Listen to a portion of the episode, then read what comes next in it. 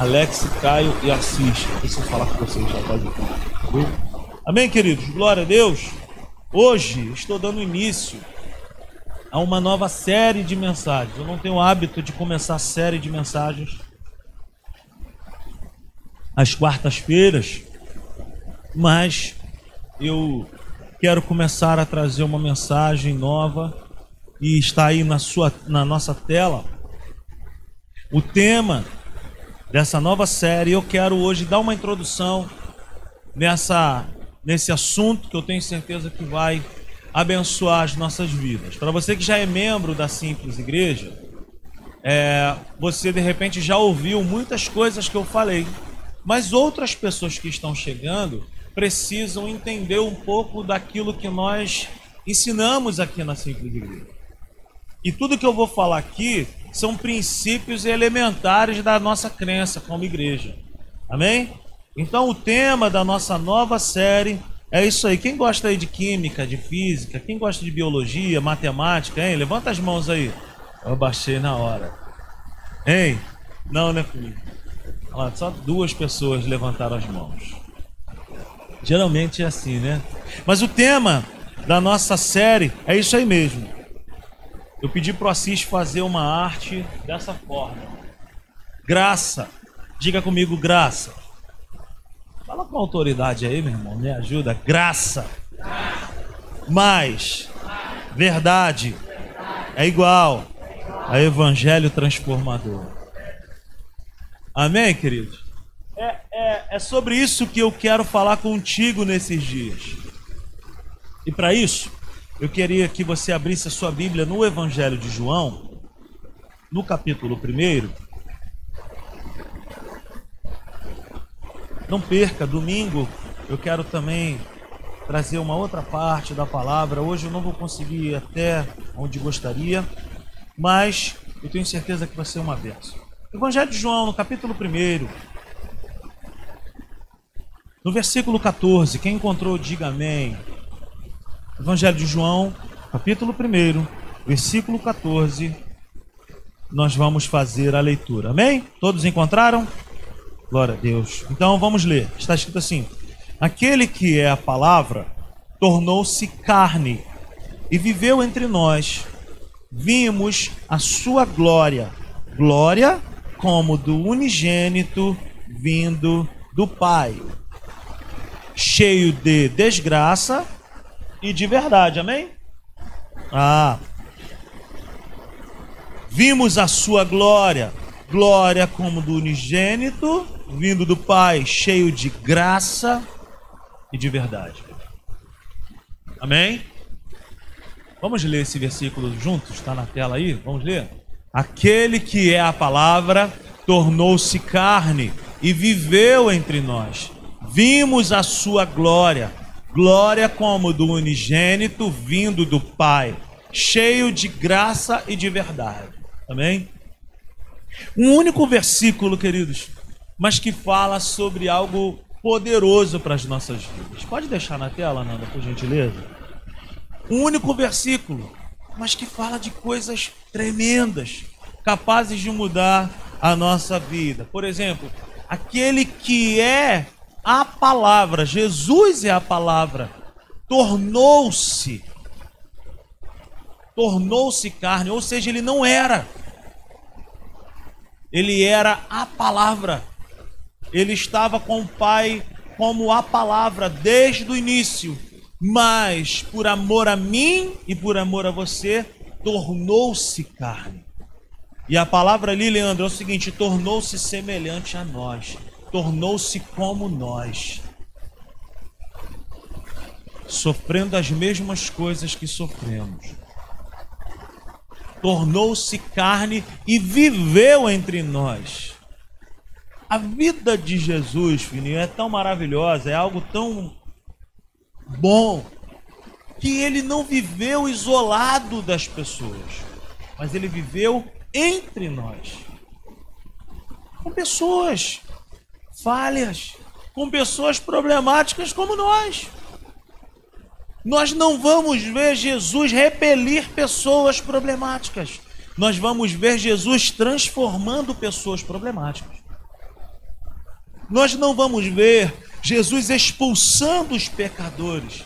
Nós vamos ver Jesus se assentando com os pecadores e transformando a vida do pecador. Por quê? Porque ele viveu entre nós. Né? Vimos a sua glória. João está falando isso, nós vimos a sua glória. Glória como do unigênito do Pai. Ou seja, Jesus tem uma outra, tem uma outra situação que é tremenda nesse versículo. Unigênito. Ele era o único filho. Ele desce, ele vem até nós como unigênito.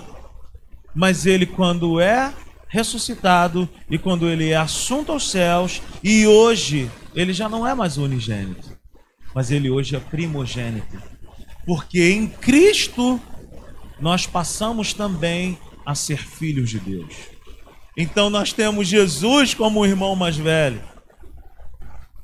Nós temos aquele que era o unigênito, agora como primogênito, o primeiro de muitos irmãos. É o que está escrito em João 1, no versículo 12: Contudo, aos que o receberam, contudo, aos que o receberam, aos que creram, creram em seu nome, deu-lhes o direito de se tornarem filhos de Deus. Fala aí, irmão. Então, queridos, preste atenção no que eu quero te falar. O versículo 14 é uma chave para nós. Ele tornou-se carne ele viveu entre nós, ele era cheio de glória, a glória dele foi vista. Ele vem como unigênito, mas hoje como primogênito, ele vindo do Pai. Queridos, no Antigo Testamento ninguém chamava Deus de Pai. As pessoas não tinham como, como chamar Deus de Pai. Ele era o Senhor, o Yahvé, o Deus Todo-Poderoso. Mas no Novo Testamento, nós vamos ver Jesus o tempo inteiro chamando Deus de Pai. Aí, tem uma vírgula ali que muda ainda mais as coisas, que vai dizer: Ele veio cheio de graça e de verdade. Veja bem, queridos, o que, que Jesus veio fazer pela humanidade? É lógico que ele veio para resgatar um homem, né, que vivia nas mãos do inferno. Colossenses no capítulo 1, versículo 13, vai dizer que ele nos transportou, Michel, do reino das trevas para o reino do seu filho amado, para o reino da luz. Então Jesus ele vem, claro, lógico, para resgatar o homem de uma natureza pecaminosa. Jesus vem para libertar o homem de uma cadeia, de um cativeiro que, humanamente falando, ele jamais conseguiria sair de lá, que era essa natureza do pecado. Para que, que ele veio, gente, para a humanidade? O que, que ele veio fazer aqui? Ele veio para reconciliar o homem com o Pai. O que, que Jesus veio fazer na terra? Reconciliar o homem com o. Reconciliar o homem com o. Jesus veio na terra para reconciliar o homem nas mesmas características que Adão tinha lá no Éden e perdeu: comunhão e autoridade. Aquilo que Adão perdeu, Jesus ele veio para restabelecer na vida daqueles que crerem em seu nome. Você pode dizer amém? Mas o que, que Jesus também veio fazer pela humanidade? Abra sua Bíblia comigo em 1 Timóteo, capítulo 2, versículo 5. Olha o que diz o apóstolo Paulo para Timóteo, e esse versículo é um versículo tremendo, é uma chave também para todas as pessoas que dizem que todos os caminhos levam a Deus. Eu quero te dar uma triste notícia nessa noite, se você crê assim. Uma triste, mas ao mesmo tempo a melhor notícia, porque a Bíblia vai dizer que, pois há um só Deus, não existem outros deuses, pois há um só Deus e um só mediador entre Deus e os homens. o homem Cristo Jesus. Então, queridos, eu quero te falar o seguinte, que Jesus ele veio para fazer um papel de mediador de duas partes que estavam separadas. O que, que significa isso? Todas as vezes que há uma guerra, existe uma figura de um mediador que se coloca no meio para que haja reconciliação entre as duas partes, para que cesse a guerra. Sem Cristo nesse mundo, nós estávamos sujeitos à ira de Deus. Sem Cristo nesse mundo, nós não estávamos em paz com Deus, em comunhão com Deus. Por isso que Romanos, no capítulo 5, no versículo 1, vai dizer que hoje nós estamos paz com Deus. Temos paz com Deus. Por quê? Porque Cristo, porque em Jesus nós fomos reconciliados com Deus. Então eu tenho uma ótima notícia para te dar nessa noite. Se você está em Cristo Jesus, se você já o tem como único e suficiente Salvador, Deus Pai não está doido para te fuzilar e te arrebentar. Pelo contrário, ele te ama, ele tem um plano para você, um propósito na sua vida e ele quer que você viva os melhores dias da sua vida com ele. Jesus veio para quebrar a inimizade. Jesus veio para me resgatar, te resgatar, nos reconciliar com o Pai. Por isso que a Bíblia vai dizer, acabamos de ler, que ele é o mediador. Então Jesus, ele é a ponte que conduz o homem ao Senhor. Ele é a ponte que conduz a humanidade ao Pai. Ele é o único caminho. Hein? Ele é o único caminho. Não existem vários caminhos. Existe um único caminho que me conduz ao Pai. Mas qual foi o meio pelo qual Jesus anunciou todas essas coisas boas que eu acabei de falar? Qual foi o meio? O que, que ele se utilizou para que ele é, para que nós venhamos a entender e viver todas essas coisas que eu acabei de falar. Que Deus não está mais irado comigo, que Ele me resgatou, que Ele me reconciliou com o Pai, que Ele me deu autoridade. Qual foi o meio que Ele usou para que eu e você possamos entender isso e viver por essas notícias? Foi por meio do Evangelho. Que não é mais uma religião no sentido de que existem muitas religiões e o evangelho ser mais uma. O evangelho não é uma religião. O evangelho é um relacionamento vivo com Deus. Evangelho não é bater carteirinha de membro numa determinada igreja. Evangelho significa que eu preciso congregar em uma igreja. Por quê? Porque é bom, por quê? Porque Deus ordena a bênção dele na comunhão dos santos. Mas evangelho não é simplesmente, pô, já fui para a igreja hoje, estou tranquilo. Não. Se você tem essa mentalidade, meu irmão, em nome de Jesus, acaba com isso hoje. Evangelho é relacionamento. Evangelho é vida com Deus, aonde você estiver. Aleluia. Foi pelo Evangelho que Jesus anunciou todas essas coisas boas para nós. O Evangelho segundo o Senhor Jesus. E não segundo o Rodrigo. E não segundo fulano de tal. Não é o Evangelho segundo Beltrano. Não é o Evangelho. Não, é o Evangelho segundo Jesus é o Evangelho segundo a palavra de Deus. A Bíblia não contém a palavra de Deus, um pouco da palavra. A Bíblia é a palavra de Deus. Veja bem, eu quero te falar quatro características do Evangelho para a minha vida e para a tua vida nessa noite. A primeira coisa, o Evangelho é uma boa notícia. A palavra evangelho significa isso, boa nova. Diga comigo, o evangelho é uma boa notícia. Gente, o que é uma boa notícia? Ei, eu fui estudar no grego,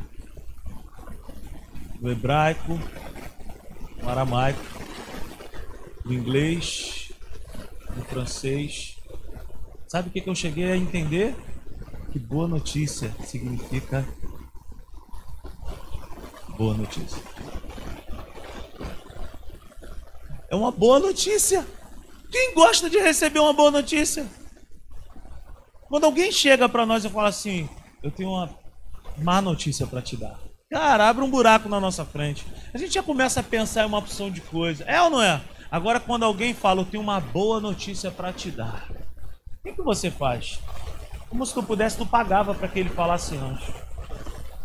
Eu tenho uma boa notícia para te dar. Foi isso que Jesus veio fazer na terra. Jesus veio para nos dar uma boa notícia. Aleluia! Uma boa nova. Diga comigo, Evangelho é uma boa notícia, uma boa nova.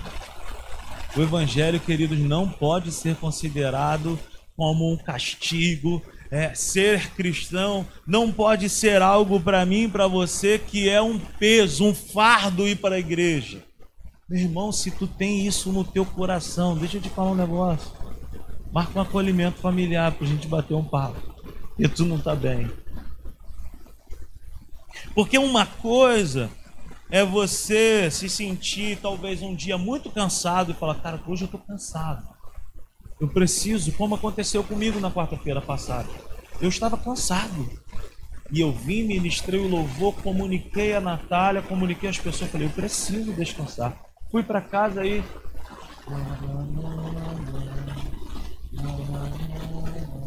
Eu mesmo meninei. Mimi. Uma coisa é você falar assim, cara, eu preciso dar uma descansada. Ô Rodrigo, ô Natália, pô, esse final de semana eu estarei viajando com a minha família. Ô Rodrigo, ô Natália, pô, olha só, esse final de semana eu, eu tô com uma viagem marcada. Cara, eu e a Natália somos as primeiras pessoas a falar, mano, vai. Eu me lembro do Eurílio e a Rafa quando chegaram aqui na igreja, eles chegaram todos assim. Mas, pastor, deixa eu falar pro senhor uma coisa, não sei o quê. Cara, fala, mano, o que, que houve? Sabe o que acontece? É porque todo ano eu tiro umas férias com a minha família e aí eu, eu passo um bom tempo é, viajando. Aí eu, aí eu, e aí, mano? Aí, não, mas aí eu vou ficar acho que uns 15, 20 dias, se eu não me engano, não foi isso? Eu vou ficar um mês eu vou ficar um mês sem aparecer na igreja. Eu falei, legal, mano, tu vai estar tá onde? Eu vou voltar na região dos lagos de Cabo Frio. Eu falei, vamos nos encontrar lá um final de semana. O que, que eu quero dizer, querido? Uma coisa é você chegar para nós e falar assim, cara, tô cansado, preciso viajar, vou tirar férias. Uh! com Deus, mano, glória a Deus. Cristão passeia, cristão viaja, cristão vai na pizzaria. É, Vai ao Maracanã. Eu sempre falo, meu irmão, se tu não levar teu filho no Maracanã, alguém vai levar. E sabe lá o que, que esse garoto vai aprender ou essa menina vai aprender. Hã? Podem botar uma camisa vermelha e preta nele lá e já era, meu irmão. Já era, vai ter problema. Não deixa, não deixa. Não deixa. Não dá mole. Dá mole não leva você mesmo. Então, queridos, deixa eu te falar. Uma coisa é você ter esses momentos com a sua família, ok? Outra coisa é você ser cristão e pensar assim, cara, meu irmão, eu nasci na igreja. Minha mãe me minha mãe me forçava a ir para a igreja. Meu irmão, em nome de Jesus, esquece isso. Veja Deus como um pai ande com ele, perceba ele, o perceba, melhor dizendo, perdão, o perceba como teu amigo e não como alguém que está pronto a te dar uma madeirada ou jogar um raio em cima de você quando você erra. Então eu quero te dizer o seguinte, que o evangelho não é uma má notícia, aonde eu tenho muito medo de me relacionar com Deus. O evangelho é uma boa notícia aonde eu posso me aproximar do Pai com ousadia. Hebreus 4,16 fala isso. Antigamente, na antiga lei, um homem, uma vez por ano, conseguia ir, ele entrava no Santíssimo Lugar. Hoje, a Bíblia nos chama todos de sacerdotes reais. E todos nós podemos estar diante do trono da graça de Deus. Olha que diferença! No Antigo Testamento ninguém chamava Deus de Pai, hoje nós podemos chamar Deus de Pai. No Antigo Testamento, a humanidade, as pessoas precisavam de um homem que uma vez por ano ia no Santíssimo Lugar. Hoje nós podemos estar no Santo dos Santos. Todos nós podemos. O Evangelho é uma boa notícia. Segunda coisa, é por meio dessa mensagem do Evangelho que o homem é salvo. É por meio do Evangelho que o homem é salvo. Se crer, sabe, que Jesus é o Senhor, e se confessar com os teus lábios e crer com o teu coração, tu serás salvo. O Evangelho de fato é simples, descomplicado e descomplicador das nossas vidas. Primeiro princípio que eu quero te falar do Evangelho, que é uma boa notícia. Segundo princípio, que é por meio do Evangelho que essa mensagem chegou e essa mensagem é capaz de salvar as nossas vidas. Terceiro princípio, o Evangelho, segundo o apóstolo Paulo, ele fala: o Evangelho é o poder de Deus. O Evangelho não é um conto, não é uma carochinha, não é uma fábula, não é uma historinha para boi dormir, mas o Evangelho é o poder de Deus. Mas aonde que ele funciona? Na vida de quem crê. Ele não funciona na vida daquela pessoa que quer compreender a Deus, sabe? Meu irmão, o evangelho é simples. Domingo eu falei aqui e repito: o evangelho é simples. Se você quiser conhecer uma pessoa, se assente com essa pessoa. Ande com essa pessoa. Se você quiser conhecer a Deus, ande com ele. Abra a tua Bíblia leia, ore, peça a Ele, fala assim: Eu quero te conhecer, eu quero te conhecer, eu quero saber quem tu és, eu quero saber daquilo que tu gosta, eu quero saber o que tu não gosta. Quarto princípio: o Evangelho anuncia que o seu representante, lógico, Jesus, o seu líder, Jesus, teve uma morte expiatória, ou seja, ele morreu em nosso lugar. O Evangelho anuncia que o seu líder morreu pelos seus discípulos. Nenhum outro nós vamos ouvir falar isso. O que nós vemos são as pessoas morrendo por uma causa. Jesus fez ao contrário, ele morreu por nós. Então o Evangelho anuncia que o seu líder teve uma morte expiatória. Segunda coisa, o Evangelho anuncia que ele foi sepultado. O Evangelho anuncia que ele ressuscitou. Mas o Evangelho também anuncia que ele está sentado com o Pai num trono de glória. E melhor ainda, o Evangelho anuncia para mim e para você que ele vai voltar e buscar a sua igreja. Esse é o Evangelho. Poderoso. Esse é o Evangelho. O Evangelho, meus irmãos, é a boa nova que nos diz que aqueles que estão em Cristo já são novas criaturas. O que, que significa isso? O que, significa ser uma nova criatura? Nós sempre falamos isso aqui na Simples Igreja. Ser uma nova criatura não significa ser uma pessoa perfeita, inerrante. Ser uma nova criatura não significa que a partir de agora Deus faz tudo por mim e eu não faço mais nada porque já está tudo resolvido. Não é isso. Ser uma nova criatura significa que, em relação ao meu passado, a minha antiga natureza espiritual, Jesus morreu por essa natureza ele encravou na cruz todas as maldições, as dívidas que existiam contra mim e contra você. Se crermos nele como único e suficiente Salvador.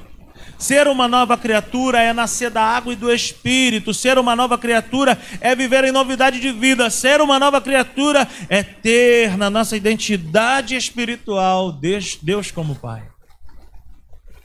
O Evangelho anuncia para nós que nós somos essa nova criatura, que nós fomos completamente perdoados por Deus. Meu irmão, se eu tivesse no teu lugar, há uns oito anos atrás, eu estava numa sala de aula, parecia até esse ambiente. Quando eu ouvi isso, eu eu falava, eu, eu, quase que eu pulei lá junto com o pastor que estava dando essa aula, uma palavra assim. Eu falei, meu irmão, é tudo o que eu queria ouvir. Eu sempre criei assim, mas eu não tinha base bíblica para acreditar nisso. Mas hoje, meu irmão, eu quero que você se veja assim. Entenda que você é, é essa pessoa, amado, favorecido, desejado pelo teu Pai altamente amado. Que o teu passado, se você for perguntar para Deus o teu passado, ele vai falar assim: não me lembro. No mar do esquecimento eu lancei, eu não vou lá buscar. Só o inferno que fica mergulhando para lançar sobre a nossa vida o nosso passado. Um tempo atrás, o Everaldinho me contou, uma, me contou uma história muito bacana.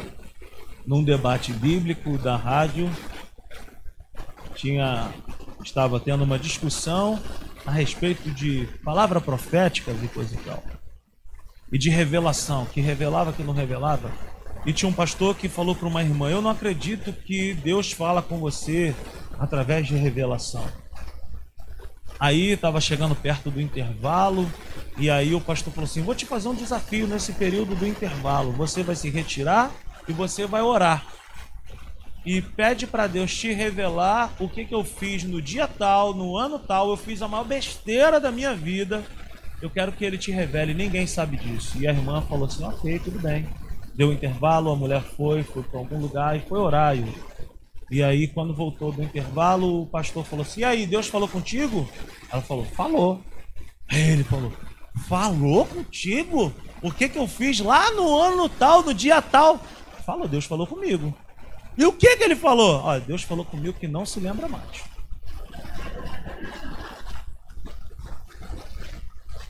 É uma promessa, queridos. Em Jeremias 31, a partir do verso 34, está escrito: Eis que faço uma nova aliança. Já não me lembrarei mais dos seus pecados. Colocarei dentro deles um coração de carne, não mais um coração de pedra. Eu serei o Deus dele.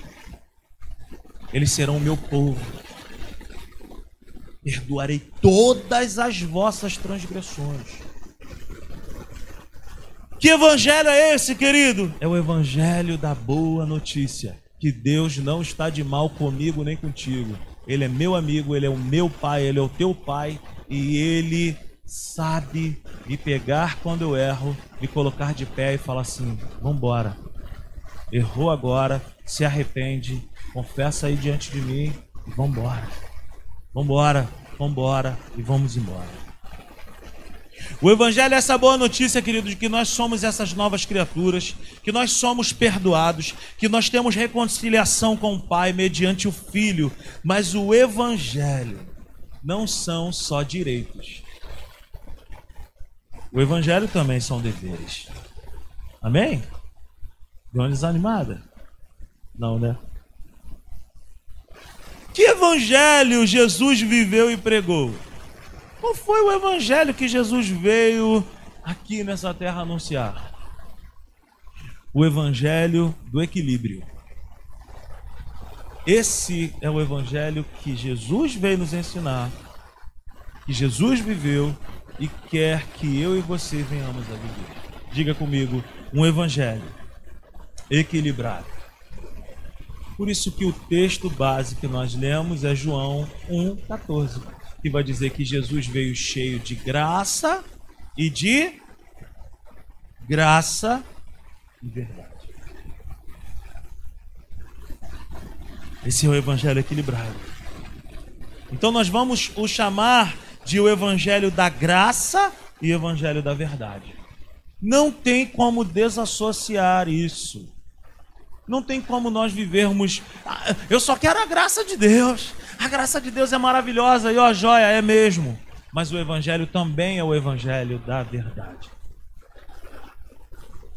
Se você for corajoso, venha estar domingo aqui. Porque hoje eu só vou conseguir falar do Evangelho da Graça. Mas não deixe de estar aqui domingo. Amém? Então, não existe um outro Evangelho. O apóstolo Paulo, falando para a igreja da Galácia, falando para a igreja de Gálatas, ele falou assim: nem se um anjo vier pregando um outro evangelho, e a tradução dessa palavra é algo que é muito parecido. Você viu aquele tênis da Nike que tem seis molas, mas ele não tem aquelas seis molas que a Nike tem? Ele é muito parecido. Não precisa olhar para o seu pé para saber se ele é verdadeiro ou falso. Mas assim, já viu aquela pessoa que chega e fala assim, cara, eu tô com uma peça aí. Aí tu fala assim, mas é original? Ah, hum, ah, então, é, parece muito. Já viu aquela peça que parece muito? Querido, parece muito não significa que seja igual. Então o apóstolo Paulo ele fala para a igreja de Gálatas o seguinte: ainda que um anjo venha anunciar um outro evangelho, aquela palavra ali é algo o seguinte, é muito parecido. Por que, que o evangelho que nós estamos aqui ensinando, anunciando, é o evangelho da graça? Porque é o único. Não existe um outro evangelho. E por que graça? Porque graça é o favor imerecido. O evangelho, a vida que eu tenho, que você tem com Deus, não é algo baseado no que eu faço ou na minha performance, mas é baseado no amor incondicional de Deus. Por isso que quando nós falamos de dízimos e ofertas aqui, nós não falamos, meu irmão, olha o gafanhoto. Cuidado com o gafanhoto. Entrega o teu dízimo aí por causa do gafanhoto. Porque o gafanhoto, ele vai destruir tua vida. Porque o gafanhoto vai destruir tua casa. Porque o gafanhoto, aí o que, que a gente pensa? Nós entregamos os nossos dízimos por causa do gafanhoto. E nós não colhemos benefícios de viver uma vida com Deus, de dízimos e ofertas. E às vezes a pessoa fala assim: Nossa, mas eu entrego dízimos e ofertas e eu não vivo uma vida próspera. Mas é por causa do gafanhoto mesmo, porque tu tem um gafanhoto enorme dentro de você que te faz viver com medo. E aí, evangelho não é algo que eu recebo de Deus porque eu fiz algo. Evangelho é algo que eu recebo de Deus porque Ele é bom. Ah, meu irmão, tu tá entendendo isso mesmo? Evangelho eu recebo de Deus porque Ele é bom. E eu tomo posse por fé. Evangelho é aquilo que Deus diz ao meu respeito. Não tem nada a ver. Ah, porque eu sou bonzinho, porque eu oro muito, tem que orar. Ah, eu leio muito, tem que ler. Tem que isso, tem que fazer. Mas não existe nada, não se assuste com o que eu vou te falar, meu irmão. Eu estou ensinando algo aqui que é para você não viver um evangelho forçado na marra, sem vontade.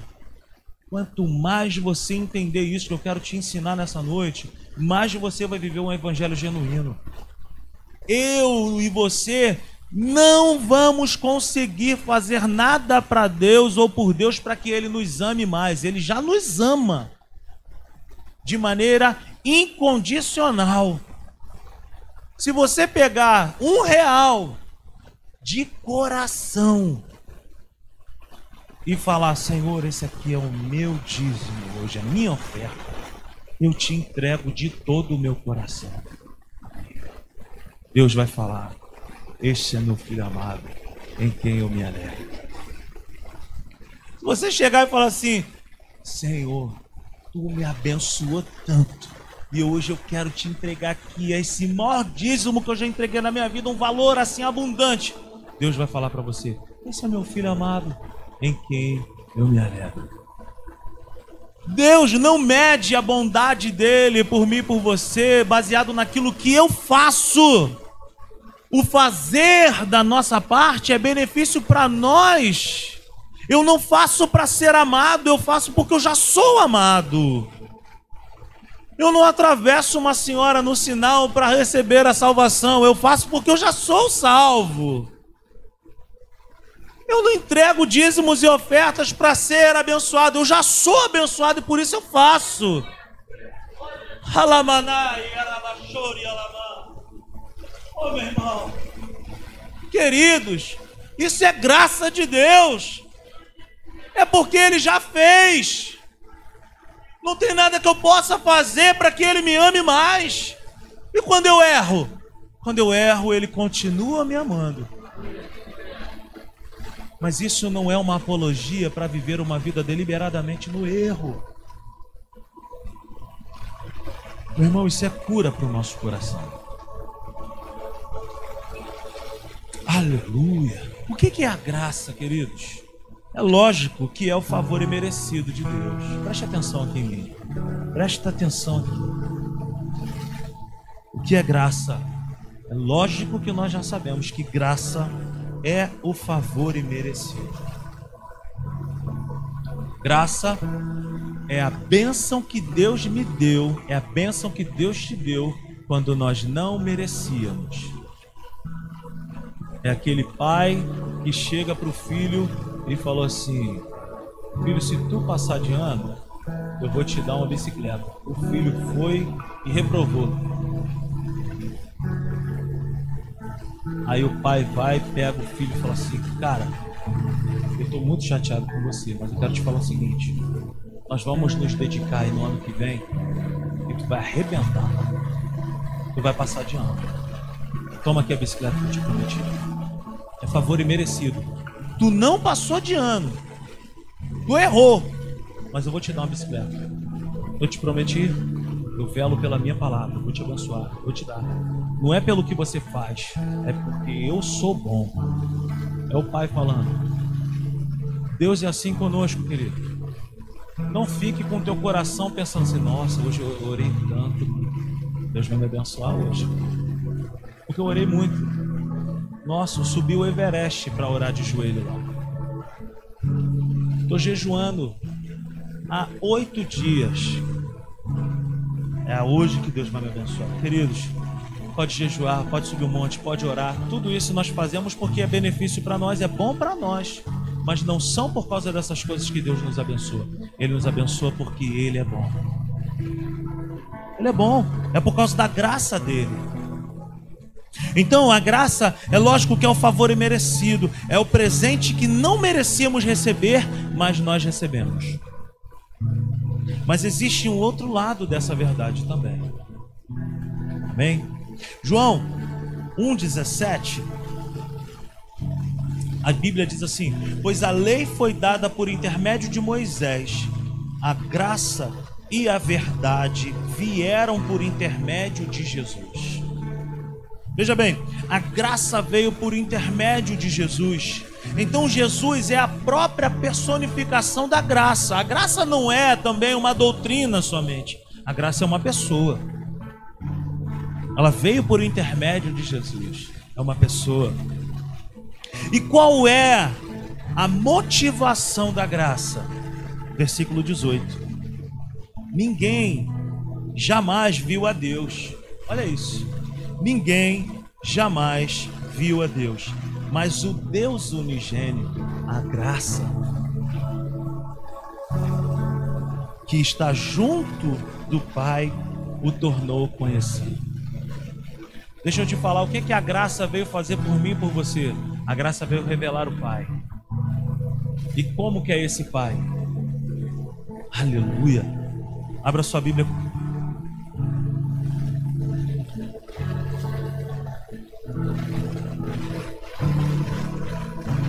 Abra sua Bíblia comigo no livro de Hebreus, no capítulo 1, a partir do verso 1, vai dizer assim: Há muito tempo Deus falou muitas vezes e de várias maneiras aos nossos antepassados por meio dos profetas. mas nestes últimos dias falou-nos por meio do Filho, a quem constituiu o herdeiro de todas as coisas e por meio de quem fez o universo. Agora olha o versículo 3. O que que a graça veio fazer? O que que Jesus veio fazer? O Filho é o resplendor da glória de Deus e a expressão exata do seu ser, sustentando todas as coisas por sua palavra poderosa. Eu quero repetir somente a parte A do versículo 3. O Filho é o resplendor da glória de Deus e a expressão exata do seu ser. O que que o Filho veio fazer? O que que a graça veio fazer na terra? Revelar o Pai. E como que é o Pai? Exatamente como é Jesus. Por quê? Porque Jesus é a expressão exata do Pai. Então, como pensar que Deus é terrível se Jesus andou na terra fazendo bem a todos?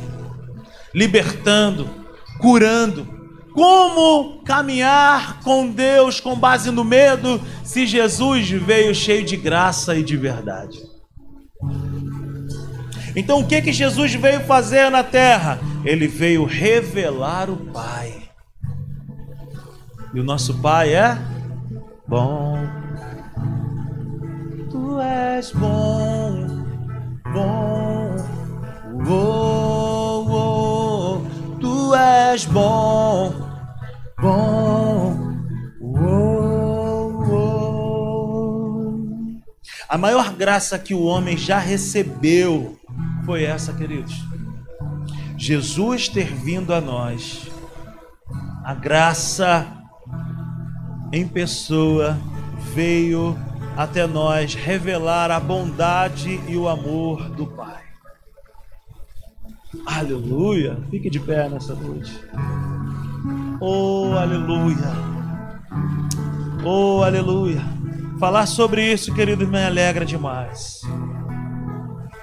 Falar sobre essa bondade de Deus, falar sobre essa graça de Deus anima meu coração. Eu não sei como está o teu coração nessa noite, mas eu quero te falar uma coisa. Deus é o teu Pai. Se você já tem Jesus como único e suficiente Salvador da sua vida, Ele é o teu Pai. Confie nele. Converse com Ele. Caminhe com Ele. Abra teu coração para Ele. Ele não quer quebrar a tua vida, Ele quer consertar as nossas vidas. Amém, queridos? O que é a graça de Deus? É a pessoa de Jesus revelando o Pai para mim e para você. Você pode agradecer a Deus por essa palavra hoje. Você consegue levantar as suas mãos, abrir seus lábios e falar: Senhor, tu és um Deus de graça, tu és um Deus bom e eu quero te conhecer mais e mais. Oh, aleluia. Obrigado, Senhor. Obrigado pela tua bondade. Obrigado, Pai, pela tua palavra. Porque o teu evangelho é esse aí mesmo. Evangelho de graça, Evangelho da graça e da verdade. Te agradecemos por essa noite, te agradecemos pela tua fidelidade. Obrigado. Leva-nos debaixo, Senhor, da tua fidelidade, debaixo da tua santidade, da tua bondade, do teu amor. Nos dá um restante de semana superabundantemente abençoado e próspero. Livra-nos de todo dardo do inimigo. Guarda-nos, Senhor, debaixo da tua mão poderosa e potentosa. Que mil caiam ao nosso lado, dez mil à nossa direita e nós não sejamos atingidos. Pai, que em nome de Jesus, todos nós aqui e as, e as pessoas que nos assistem de casa, no telefone, possam ter uma revelação da graça, hoje ainda, do amor de Deus, o Pai, hoje ainda, e que nós possamos sair desse lugar abundantemente animados, fortalecidos, renovados, revigorados, cheios do teu Espírito Santo. Em nome de Jesus, que a graça do Senhor Jesus, o amor de Deus o Pai, a comunhão do Espírito Santo seja sobre as nossas vidas. Em nome de Jesus. Amém e amém. Aplauda ao Senhor. Você que nos visita pela primeira vez, você tem a primazia de sair aqui. Você, papai e mamãe, pega o seu filho lá no departamento infantil e passa lá na cantina, dá uma forcinha lá,